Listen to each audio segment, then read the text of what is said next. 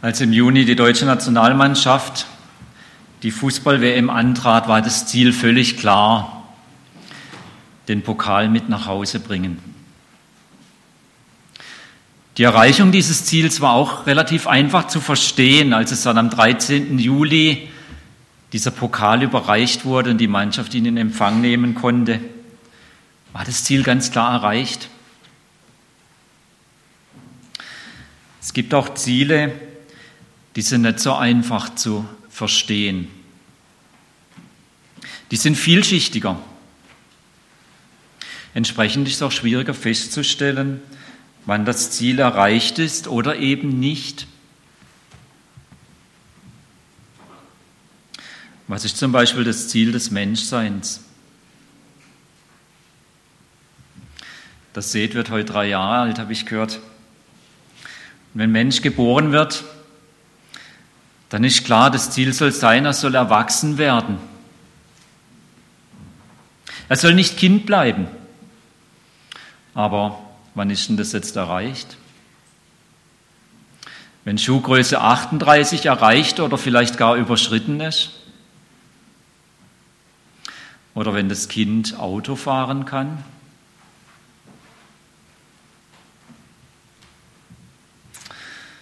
Wir merken, die Klärung dieses Ziels ist anspruchsvoll. Und jetzt wird es noch ein Stück schwieriger. Was ist denn das Ziel des Christseins?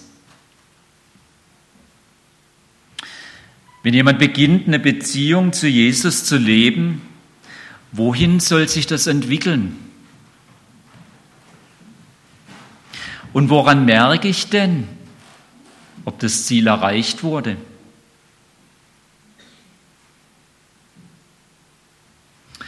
Johannes schreibt darüber in seinem ersten Brief, dort im Kapitel 2. Ich lese uns mal dort die Verse 12 bis 17. 1. Johannes 2. Euch, meinen Kindern, schreibe ich, weil euch die Sünden vergeben sind. Das verbirgt uns sein Name.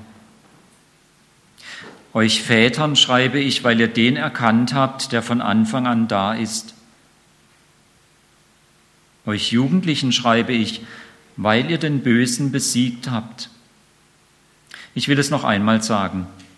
Ihr Kinder, ich erinnere euch daran, dass ihr den Vater kennt. Ihr Väter, ich erinnere euch daran, dass ihr den erkannt habt, der von Anfang an da ist. Ihr Jugendlichen, ich erinnere euch daran, dass ihr stark seid und das Wort Gottes in euch lebt und in euch bleibt und ihr den Bösen überwunden habt. Liebt nicht die Welt, auch nicht, was zu ihr gehört. Wer die Welt liebt, hat keinen Platz für die Liebe zum Vater. Denn nichts von dem, was in der Welt ist, kommt vom Vater. Die Gier des eigenwilligen Menschen, seine begehrlichen Blicke, sein Prahlen mit Besitz und Macht, das alles gehört zur Welt. Und die Welt mit ihren Begierden wird verschwinden. Doch wer tut, was Gott will, bleibt und lebt in Ewigkeit. Soweit, was Johannes geschrieben hat in seinem ersten Brief. Was also ist das Ziel wenn jemand anfängt, mit Jesus zu leben und sich da eine Beziehung entwickelt. entwickelt. Johannes schreibt, das Ziel ist Vater werden. Ich lese uns nochmal hier den Vers 13. Euch Vätern schreibe ich, weil ihr den erkannt habt, der von Anfang an da ist. Vater werden. Und was meint Johannes? Was zeichnet es aus? Woran erkennt man, ob einer Vater in diesem Sinne geworden ist? Er wiederholt sich hier ja. Und ich lese es nochmal im Vers 14, was er zu den Vätern sagt. Ihr Väter, ich erinnere euch daran, dass ihr den erkannt habt, der von Anfang an da ist. Vater ist einer, schreibt Johannes, der Gott kennt. Gott kennen bzw. erkennen. Das ist einer, der Vater geworden ist. Und hier gilt es jetzt ganz wichtig, biblisch hören zu lernen. Denn kennen in diesem Sinne oder erkennen in diesem Sinne meint Wissen aufgrund von Erfahrung. Wir können es auch anders sagen, Handlungswissen. Eben nicht nur Fakten oder Informationen gespeichert zu haben, sondern fähig geworden sein, diese Information umzusetzen in einen Lebensstil. Neudeutsch nennt man das Kompetenz. In den realen Anforderungen meines Alltags das zum Tragen bringen zu können, dass ich diesen Gott kenne. Deshalb schreibt Johannes in seinem Evangelium dort im Kapitel 17, das ist aber das ewige Leben, dass sie dich, der du allein wahrer Gott bist und den du gesandt hast, Jesus Christus, erkennen. Im gleichen Brief kommt er nochmal auf das Thema, ein bisschen weiter unten, für uns aufgeschrieben im Kapitel 5, Vers 20. Dort schreibt Johannes, wir wissen aber, dass der Sohn Gottes gekommen ist und uns den Sinn dafür gegeben hat, dass wir den Wahrhaftigen erkennen. Und wir sind in dem Wahrhaftigen, in deinem Sohn Jesus Christus. Dieser ist der wahrhaftige Gott und das ewige Leben. Also Gott so kennen, dass ich das in meinem Alltag anwenden kann. Dass auch dann, wenn neue Herausforderungen kommen, neue Entwicklungen, ich weiß, was ich zu tun habe. Das ist das Ziel des Christseins, schreibt Johannes. Dahin soll sich's entwickeln. Eine Charakterentwicklung als Nachfolger Jesu hat dieses Ziel, Gott so zu kennen. Also Vater oder wir können ruhig auch sagen, Mutter zu werden. Jemand, der ein gutes Vorbild ist, wie das jetzt angewendet wird, diesen Gott zu kennen wie man damit heute lebt, jetzt in meinem Alltag, egal wo ich mich befinde. Vater ist, wer Gott kennt. Und dies eben nicht als Merksatz, dem man zustimmt, sondern als Lebensstil. Ein Kennen aufgrund von Erfahrung.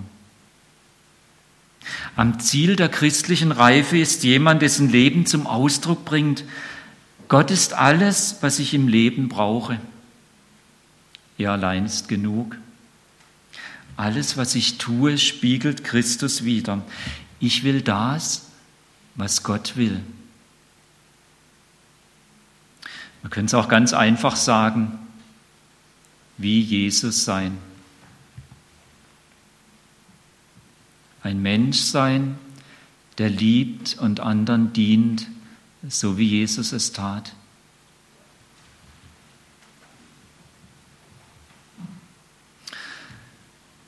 Wir alle kennen die Erfahrung von Schule. Bei einem ist länger her, bei anderen ist es nicht so lang her. Und man kann in die Schule gehen und einfach halt dabei sein und es irgendwie hinter sich bringen. Man kann aber auch in die Schule gehen und die Entscheidung treffen, ich will nicht nur dabei sein, sondern das Lernziel erreichen.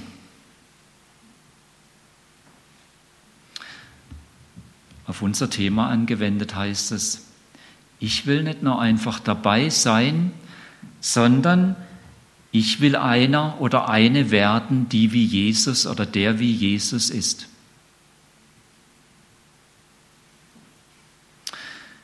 Und wie in der Schule auch kann man jetzt sagen, na ja, diese Option werden wie Jesus, das ist halt für die, die halt so ein bisschen streberhaft sind, die unbedingt die Eins wollen. Es reicht ja auch die drei oder die vier.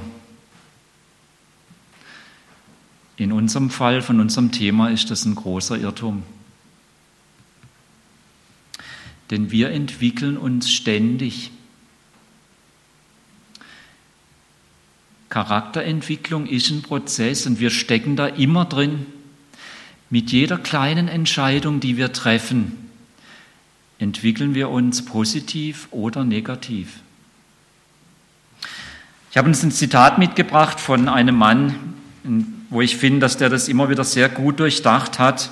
Er heißt C.S. Lewis und er schreibt dazu, jedes Mal, wenn wir eine Entscheidung treffen, verändern wir den innersten Kern unseres Wesens ein klein wenig. Und wenn wir unser ganzes Leben betrachten mit den unzähligen Entscheidungen, die wir zu treffen haben, dann bedeutet das, dass wir diesen innersten Kern unser ganzes Leben lang ganz allmählich verwandeln. Entweder in etwas Himmlisches oder in etwas Teuflisches. Entweder in ein Geschöpf, das in Harmonie lebt mit Gott, mit den anderen und mit sich selbst. Oder aber in ein Wesen, das mit Gott, mit der Welt und mit sich selbst im Kriegszustand lebt. Das eine ist der Himmel, ist Freude und Friede, Wissen und Macht. Das andere dagegen ist Wahnsinn, Grauen, Dummheit, Wut, Ohnmacht und ewige Einsamkeit. Jeder von uns entwickelt sich in jedem Augenblick auf den einen oder anderen Zustand hin.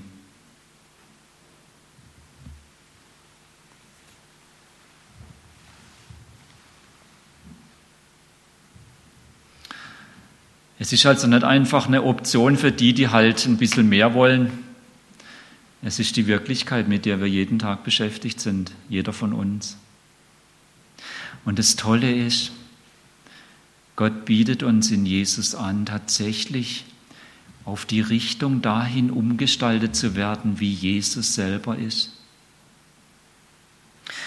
Und das können wir tatsächlich ja nicht aus uns. Keiner von uns kann sich selber verändern, es kann nur Gott. Aber unser Beitrag besteht trotzdem. Und unser Beitrag dazu besteht darin, dass wir uns Gott zur Verfügung stellen, dass wir ihm immer wieder das Okay geben, wenn er an uns etwas verändern möchte, dass wir ihn tun lassen, was er jetzt gerade tun will. Also das ist das Ziel. Was ist jetzt der Weg? Johannes spricht ja von verschiedenen Reifegraden. Er spricht zunächst vom Kind. Er benutzt tatsächlich das Bild, was uns allen vertraut ist. Wir werden geboren, sind kleine Babys, entwickeln uns zu Kindern, schließlich zu Jugendlichen und dann zu Erwachsenen. Die Grunderfahrung des Kindes ist in diesem Fall der, Gott hat mir durch Jesus meine Schuld vergeben. Er hat mich als sein Kind adoptiert. Er ist mein Vater geworden. Nicht, weil ich so toll bin, sondern weil er mich in Jesus gerecht macht, recht spricht, ihm passend macht. Das ist das Kind im Christsein, dieses Wissen, ich bin adoptiert in die Familie Gottes. Und ich weiß deshalb auch, Gott ist ganz nahe. Und wer das erlebt, der erlebt auch ganz viele schöne Gefühle. Und er erlebt auch leichte Siege über Versuchungen. Es fällt alles ganz leicht und natürlich. Und in, dieser Grunderfahrung steckt auch ein Grundlernen drin, das, was wir vorhin miteinander gesungen haben. Ich bin bedingungslos geliebt. Ich bin angenommen. Ich denke, so ein Grundwort für diese Phase, für diese Entwicklungsstufe ist das, was Johannes im Kapitel 1 seines Evangeliums aufgeschrieben hat, dort im Vers 12. Doch allen, die ihn, also Jesus, aufnahmen, die an seinen Namen glauben, gab er das Recht, Kinder Gottes zu werden. Das Kennzeichen des Kindes, also dieser Phase des Christseins, es kann noch nicht auf eigenen Beinen stehen. Und weil es eben nicht auf eigenen Beinen stehen kann, benötigt es Vergewisserung und Annahme. Es benötigt diese Vergewisserung, ich bin wirklich von neuem geboren. So wie es im zweiten Korintherbrief Kapitel 5 steht, ist jemand in Christus, so ist eine neue Schöpfung. Das Kind des Glaubens in dieser Phase der Charakterentwicklung braucht immer wieder das Erleben von dem Angenommensein. Und es können ihm nur die Brüder und Schwestern in Christus bieten. Er braucht es immer wieder neu. Ich bin in Christus angenommen und bejaht. Ich bin gewollt. Und demgegenüber stellt jetzt Johannes sofort, wenn man hier im Kapitel 2 seines Briefes liest, das Ziel. Er stellt den Vater gegenüber. Da werde ich jetzt nicht mehr näher drauf eingehen, das habe ich vorhin schon gemacht. Aber es ist wichtig, dass wir das hier entdecken. Er sagt also, es beginnt mit dem Kindsein und dann das große Ziel ist, Vater oder eben Mutter zu werden. Jemand, der Gott so kennt, dass er im Alltag das anwenden kann. Und dann stellt er dazwischen und sagt, wer als Kind beginnt, und sich Richtung dieses Zieles, Vater bzw. Mutter zu werden, entwickelt. Sorry, jetzt muss ich zurück. Nee. Der wird zum Jugendlichen. Wer also als Kind aufbricht, um Vater bzw. Mutter zu werden, kommt in diese Phase des Jugendlichen. Und hier ist eine andere Grunderfahrung. Das schöne Gefühl der Nähe Gottes bleibt nicht.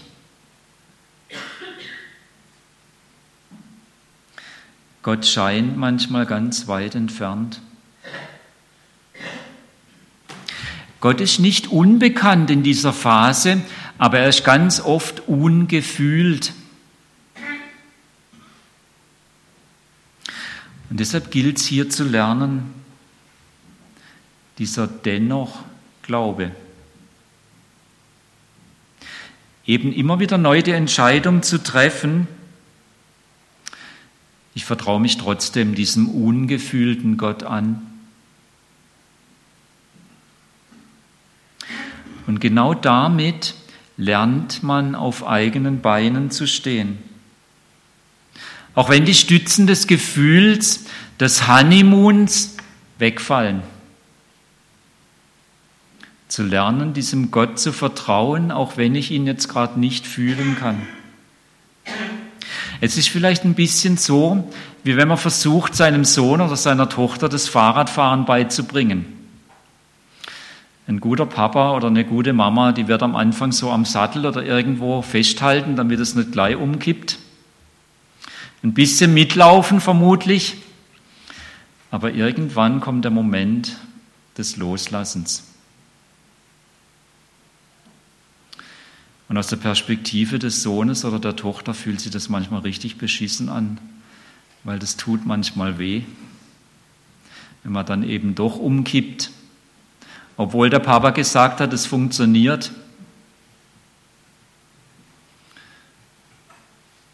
Und es ist ein Lernprozess. Und plötzlich kommt die Entdeckung, man kann die Balance tatsächlich halten. Es ist tatsächlich möglich und auch aus der Perspektive der Eltern. Der Vater oder die Mutter, die wissen ja auch ganz genau, dass es passieren kann, dass es eben nicht auf Anhieb klappt. Und sie muten dem Kind es trotzdem zu, loszulassen, weil sie wissen, nur so wird es möglich, erwachsen zu werden. Ein Grundwort in dieser Phase diesem Abschnitt des Weges, denke ich, ist Galater 2, 19 und 20. Ich bin mit Christus gekreuzigt und lebe praktisch nicht mehr. Christus lebt in mir. Und das Leben, das ich jetzt noch in meinem sterblichen Körper führe, das lebe ich im Glauben an den Sohn Gottes, der mich geliebt und sich selbst für mich geopfert hat. Daran immer wieder festhalten, auch wenn ich diesen Gott gerade nicht fühlen kann. Und so wird es zum Kennzeichen dieser Phase, dass man anfängt, sozusagen auf eigenen Beinen zu stehen, sich trotzdem dennoch an diesen Gott zu halten, auch wenn vielleicht ganz viel dagegen spricht. Und es gehört dann auch zu dieser Phase, dass man eben Freiraum benötigt. Freiraum mit angemessener Begleitung. Denkt man nochmal an das Bild vom Fahrradfahren lernen. Es braucht den Freiraum, dass Papa oder Mama eben loslassen. Aber es braucht auch die Begleitung, dann die Tränen zu trocknen, wenn es eben dann schiefgegangen ist. Es braucht auch die Begleitung der Ermutigung. Versuch's nochmal. Es braucht auch die Begleitung von guten Tipps. Wenn du so und so machst, geht's vielleicht besser. Aber es braucht eben diesen Freiraum, eigene Entscheidungen treffen zu dürfen und auch zu müssen. Und deren Folgen dann selber zu erleben. Nochmal in dem Bild vom Fahrradfahren lernen, dass dann der Papa nicht schnell hinrennt, wenn es schief geht und den Sturz abfängt, sondern es zulässt, dass man die Schmerzen auch erlebt.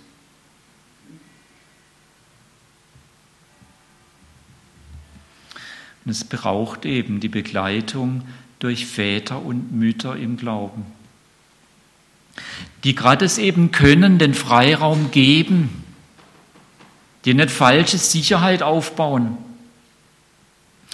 und die gleichzeitig ganz verlässliche Mentoren sind, wenn eben dann die schweren Fragen kommen.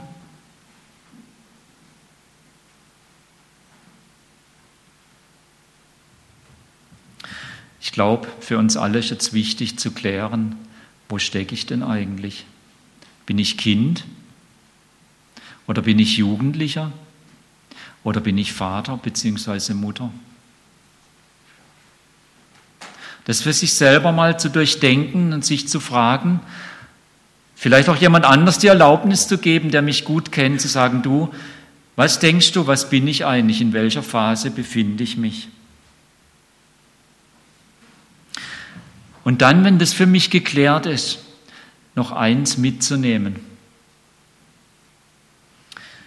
Charakterentwicklung ist immer ein Veränderungsprozess, der sich über mein ganzes Leben erstreckt. Keiner von uns kann sagen, so, jetzt bin ich fertig.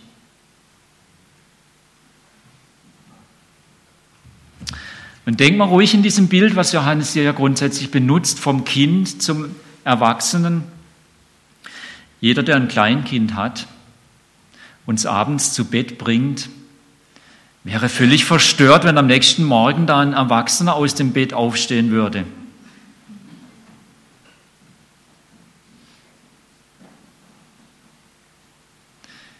Genau das tun wir aber ständig, wenn es um Christsein geht. Geprägt von unserem Umfeld haben wir genau diese blöde Erwartung, dass man abends einen zu Bett bringt, der gerade angefangen hat, mit Jesus zu leben und durch irgendwelche wundersamen Eingriffe ist er am nächsten Morgen Vater bzw. Mutter in Christus. Es funktioniert so nicht. Es bleibt ein Veränderungsprozess mit ganz viel langen Phasen, wo man den Eindruck hat, es bewegt sich überhaupt nichts. Und solche Phasen können schmerzhaft sein, aber sie sind ganz wichtig. Ich persönlich habe in meiner natürlichen Entwicklung so eine Phase ganz gut in Erinnerung, die ich sehr schmerzhaft fand. Ich habe relativ spät meinen berühmten Wachstumsschub als Teenager bekommen. Und ich habe mich oft im Papierkorb des Klassenzimmers auf dem Pult vom Lehrer vorgefunden, weil ich da noch reingepasst habe.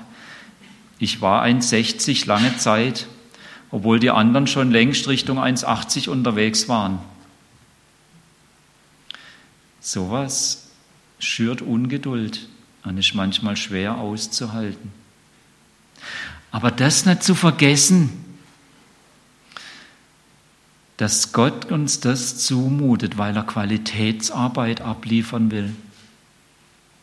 Wir stehen in einem Veränderungsprozess, konstant. Und es gibt Phasen, wo niemand messen kann, ob sich hier überhaupt noch was tut. Aber das sind oft die ganz entscheidenden Phasen, wo Gott jenseits unserer Bewusstseinsphase ganz intensiv an der Arbeit ist sodass wir selber und auch die anderen das nicht wahrnehmen können. Und doch passiert was. Aber ich glaube, es ist wichtig, das immer im Hinterkopf zu behalten und den Mut zur Länge zu haben, immer wieder neu, mit uns selber und mit den anderen.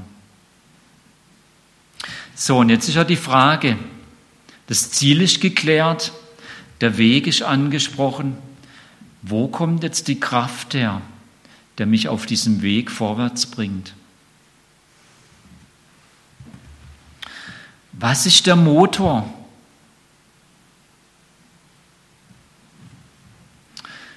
Und Johannes schreibt hier dann von Wahlmöglichkeit. Ab Vers 15 hier in diesem Abschnitt spricht er von Wahlmöglichkeit. Und das ist das Riesengeschenk, das wir in Christus bekommen, wenn wir anfangen, mit ihm im Glauben zu leben. Wir werden befreit zu wählen. Wir sind nicht mehr einfach nur außengesteuert und funktionieren halt wie so ein Roboter. Er gibt uns diese Freiheit zurück, wählen zu können. Und er schreibt hier ganz grundsätzlich, man kann immer wählen zwischen der Welt und deren Begierde oder dem Vater und der Liebe zu ihm, als der Vater im Himmel und der Liebe zu ihm. Und er bleibt im gleichen Bild, das ist übrigens typisch für Johannes, das ist für uns manchmal ein bisschen schwer verdaulich. Er wiederholt sich ständig. Er tut immer wieder nochmal das Gleiche aufgreifen und geht ein bisschen tiefer und nochmal ein bisschen tiefer, wie so eine Spirale. Ein Denken, was den Asiaten ganz nahe liegt und uns Europäern völlig quer kommt. Das liegt uns überhaupt nicht. Aber es ist gut, sich mal darauf einzulassen. Und so wiederholt er diesen gleichen Grundgedanke der Wahlmöglichkeit nochmal, dann in Vers 17. Entweder wählt man das, was vergeht, also die Welt und all das, was vergehen wird,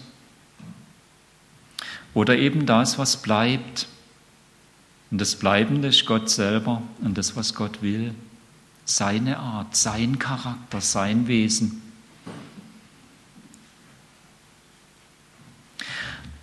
Also diese Wahlmöglichkeit zu haben,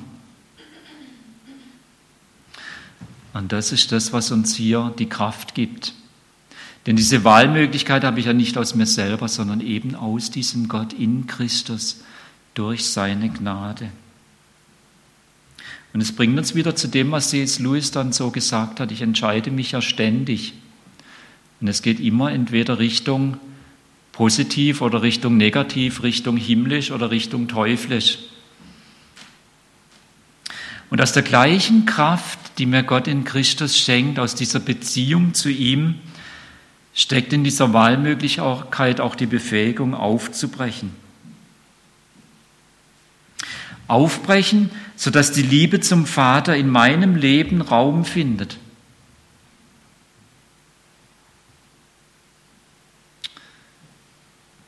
Und sie findet immer dann Raum,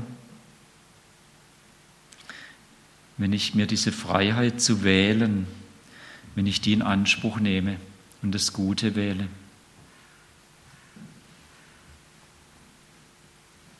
Und hier kommt jetzt eine Geschichte hinein, die uns irgendwie immer wieder unter den Händen zerrinnen will oder die wie so immer wieder so im Nebel verschwinden will. Nämlich die Tatsache, dass wir selber verantwortlich sind für diese Wahl.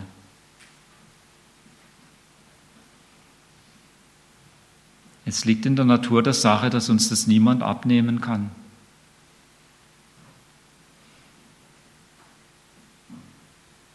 So wie der Vater oder die Mutter beim Fahrradfahren lernen eben dem Kind nicht abnehmen kann, diese Kompetenz zu erwerben, die Balance zu lernen und dann eben auf dem Fahrrad draufbleiben zu können, was ja auch ganz viele Entscheidungen beinhaltet. So bleibt jeder von uns, wenn er mit Jesus lebt und mit Jesus, ihm Jesus nachfolgen will, dafür selber verantwortlich zu wählen. Das kann niemand dem anderen abnehmen.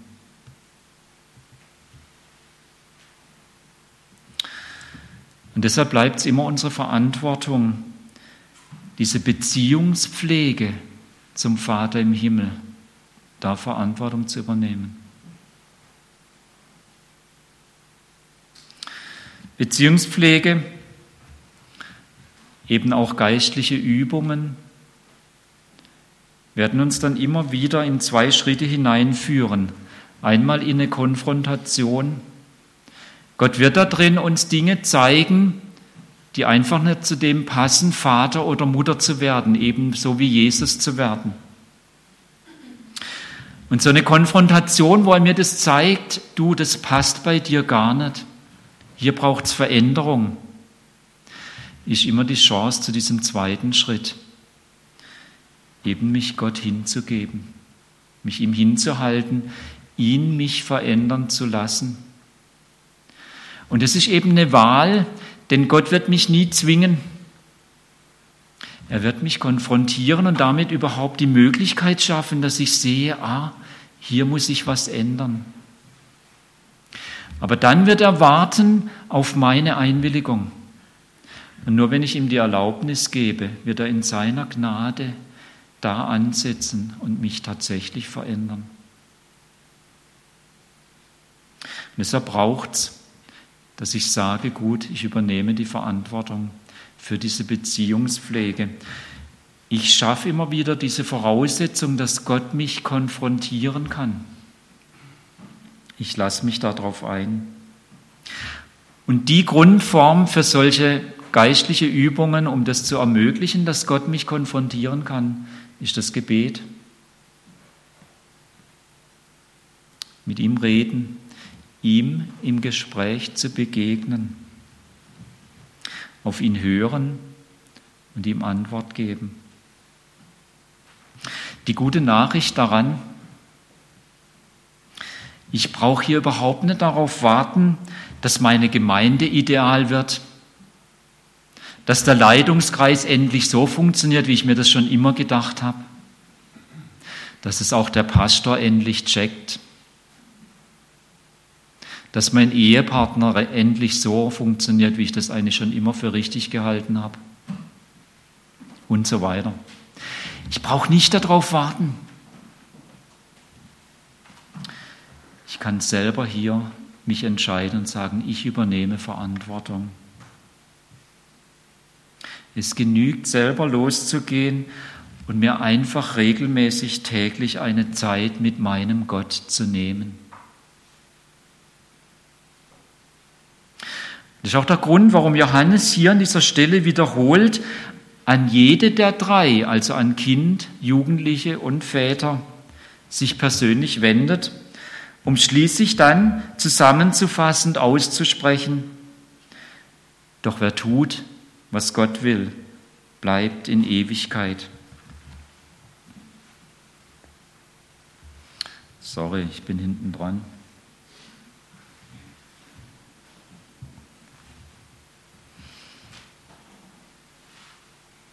Also nochmal, warte nicht auf die Umstände, fang einfach heute an.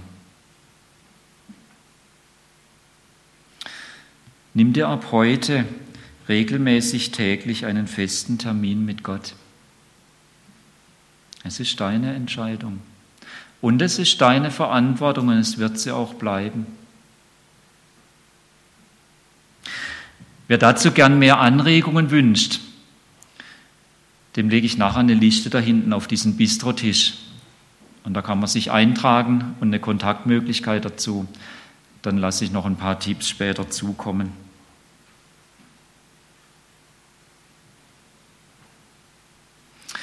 Es geht einfach darum, Gott Gelegenheit zu geben, mich zu konfrontieren. Ich gehe nochmal zurück zu der Fußballnationalmannschaft. Der Torhüter Manuel Neuer ist jetzt als Sportler des Jahres ausgezeichnet worden. Was denken wir, wie er dahin gekommen ist, dieser Weltklasse-Torhüter zu werden?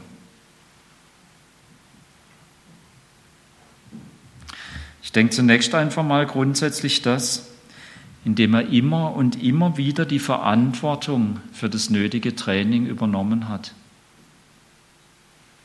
Auch dort ist es so. Der beste Trainer wird nichts helfen, wenn der Spieler selber nicht die Entscheidung trifft und sagt, es braucht dieses Training. Und es braucht auch gewisse Rahmenbedingungen, wie zum Beispiel eine gute Ernährung. Und es sind ganz viele kleine Entscheidungen, die das Gesamtergebnis schließlich hervorbringen. Und mich hat es sehr bewegt. Ich habe in dieser Zeit der Fußballweltmeisterschaft eine Dokumentation angeguckt über Oliver Kahn. Die Dokumentation stammte aus dem Jahr 2005 und ich bewundere es an diesem Mann, auch gerade in dieser Dokumentation, wie ehrlich er reflektiert hat über das Erleben von dem, er war ja damals derjenige, der Topmann war im Tor. Und wie er da auch ganz ehrlich damit umgeht, auch mit Scheitern, was da drin enthalten war. Und an einer Stelle in dieser Dokumentation hat er dann darüber reflektiert und hat gesagt, ich habe ganz viele Spieler erlebt in meinem Umfeld, die wirklich sehr talentiert waren. Und ganz viele von diesen, obwohl sie so talentiert waren, sind grandios gescheitert. Und er reflektiert dort und sagt, ich habe mich gefragt, woran liegt es? Und er hat dann die Antwort gegeben in dieser Dokumentation, Talent ist gut und es braucht auch Talent.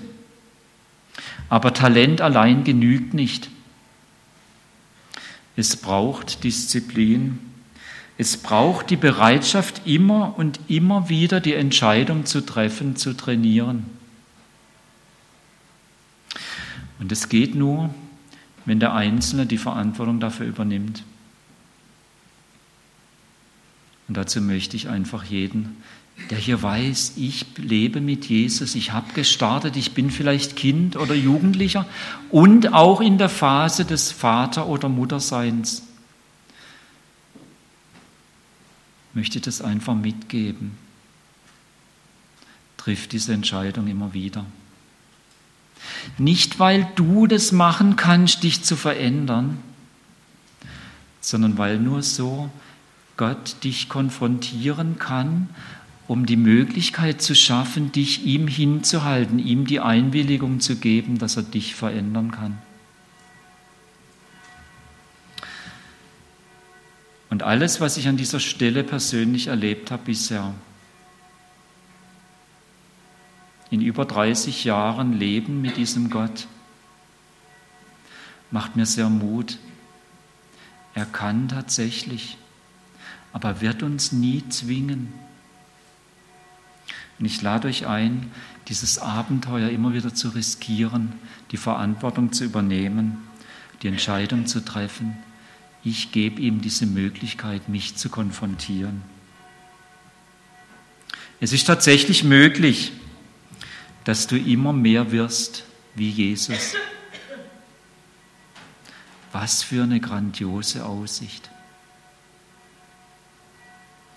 Ich möchte gerne mit uns beten.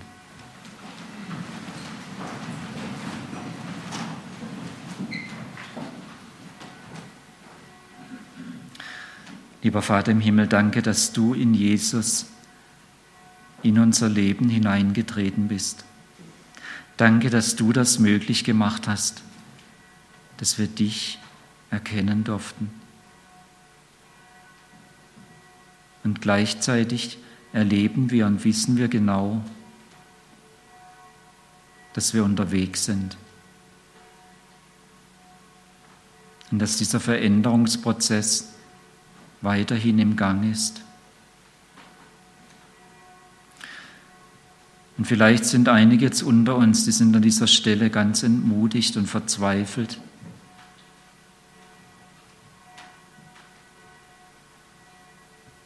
ich möchte jetzt besonders für sie bitten,